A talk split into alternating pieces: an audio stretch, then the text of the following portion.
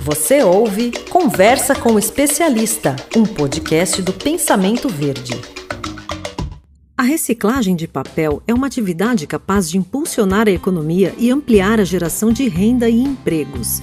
Além de trazer impactos positivos para o meio ambiente, o setor apresenta boas possibilidades de crescimento. E quem nos fala mais sobre isso é o Júlio Guimarães, diretor comercial da IBEMA. Olá, Júlio, seja muito bem-vindo, muito obrigada por aceitar nos dar essa entrevista. Eu gostaria que você começasse contando para a gente um pouco mais sobre as vantagens da reciclagem de papel e também nos dissesse quais são seus benefícios ecológicos. Olá, é, primeiramente agradecer pelo convite, principalmente por se tratar de um tema que nós da IBEMA temos muito apreço e tem se tornado cada vez mais um direcionador estratégico para o nosso negócio.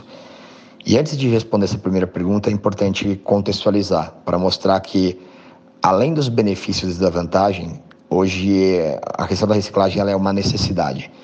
É, no Brasil, a gente gera cerca de 79,1 milhões de toneladas de resíduo sólido por ano. É, e apenas 3% desse resíduo hoje ele é reciclado. É, boa parte desse saldo eles são despejados nos mares e oceanos, como a gente é, pode ver na prática. Com a pandemia, é, essa geração de resíduos subiu 4%. Então, é, é um problema é, de todos nós. Né? Quando a gente traz para o ambiente de papel, a gente trabalha hoje com uma, uma estimativa de reciclagem é, em torno de 70% algo muito acima da média desses números que eu comentei, tá? Então é algo que a gente gosta, sabe fazer e vai buscar fazer cada vez mais, né? É, trazendo para o ambiente agora de benefícios e vantagens, olhando para o lado ecológico, né? A gente tem aí uma, uma minimização importante é, de quantidade de resíduos gerados quando a gente trabalha a reciclagem e que naturalmente precisam de um tratamento final, seja ele um aterramento, seja ele uma incineração. Então, esse é o primeiro benefício ecológico que a reciclagem traz. Traz também uma valorização importante para os resíduos, então você acaba dando um destino mais nobre, você gera receita é, no pilar social para quem trabalha a gestão desse lixo, né? E o principal, você permite que a fibra, que é proveniente de um processo de extração de floresta, seja reutilizada e transformada num novo produto. Então você exerce a economia circular e sai de um ambiente de uma economia linear, estendendo aí o ciclo de vida dessa fibra. Hoje a gente já tem estudos que comprovam, por exemplo, que uma fibra utilizada no papel, ela pode ser sim reutilizada pelo menos seis vezes e ainda existem outros estudos é, em andamento que buscam comprovar uma capacidade de reutilização da fibra próxima de 20 vezes. Se a fibra permite esse tipo de, de reutilização, por que não nós fazermos, né? Então, é, acho que esses são os principais benefícios ecológicos. E quando a gente traz para um ambiente mais social, a gente fala de uma geração né, e formalização de trabalhos dos cooperados, dando a ele um trabalho mais digno, é, um cuidado social, é, um desenvolvimento dessas pessoas. Né? Então, você prepara essas pessoas para no futuro trabalharem com outras é, profissões.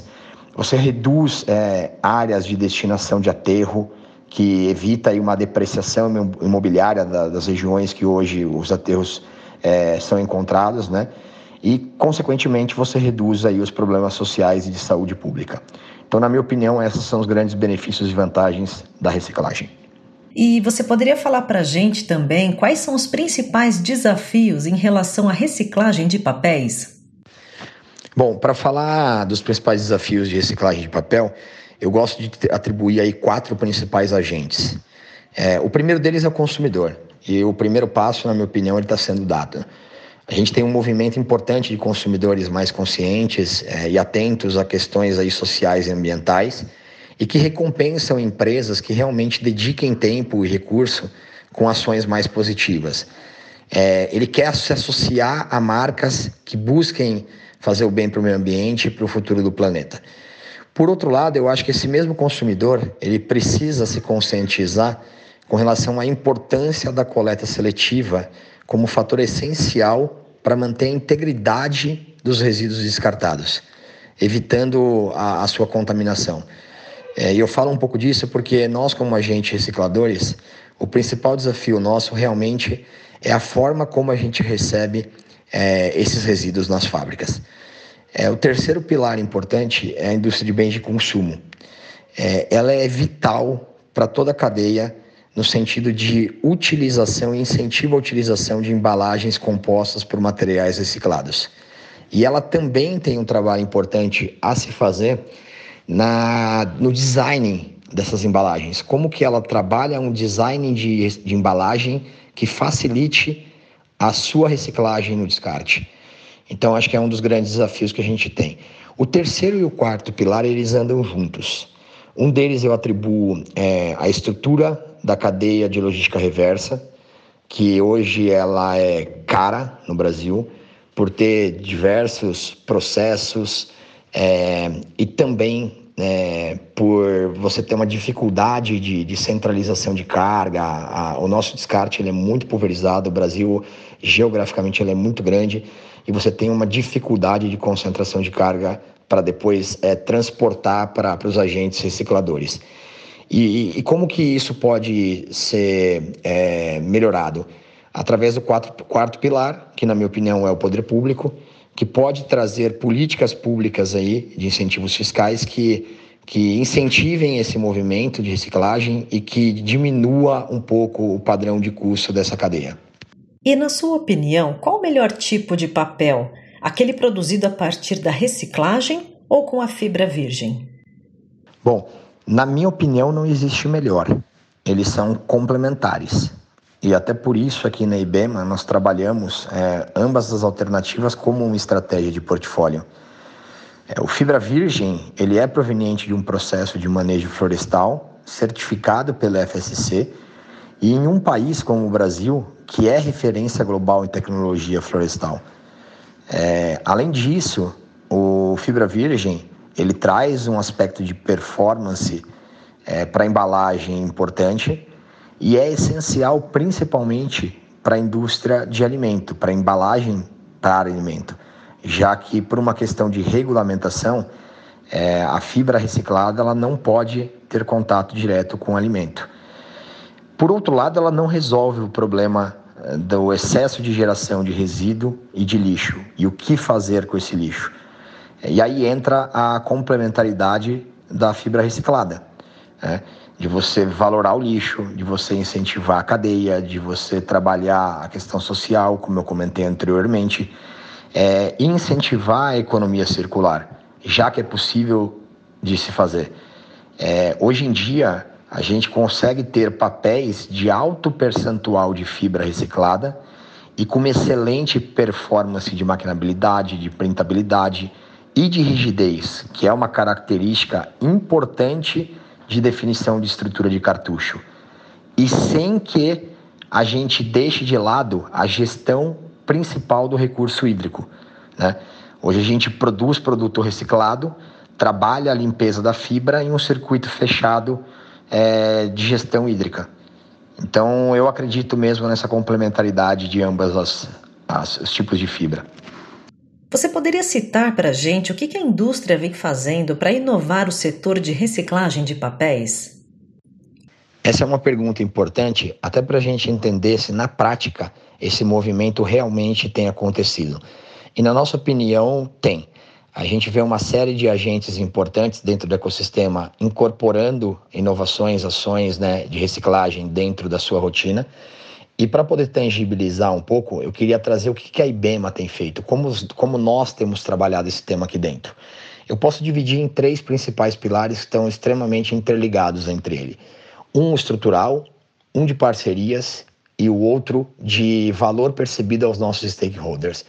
Quando eu falo de estrutural, é assim, é melhorar a nossa capacidade de tratamento de resíduo, seja ele por uma capacidade é, volumétrica maior diária, ou seja ele por uma capacidade de tratar cada vez mais resíduos contaminados ou resíduos de menor qualidade. Como reinserir essa fibra dentro do nosso processo e garantir a qualidade e a performance do produto que vai sair. A parte de parcerias é algo que a gente tem feito bastante e nos motivado aí em uma série de ações. Então a gente tem parcerias com grandes indústrias de bens de consumo, marcas de varejo, onde a gente consegue criar uma logística reversa da embalagem deles para o nosso processo e transformar numa nova embalagem. A gente tem apoiado bastante startups de logística reversa, né, ajudado ele, se colocado como um reciclador para o produto, para o resíduo que ele coleta. E tem um pilar importante também, que é a questão de parcerias com o poder público.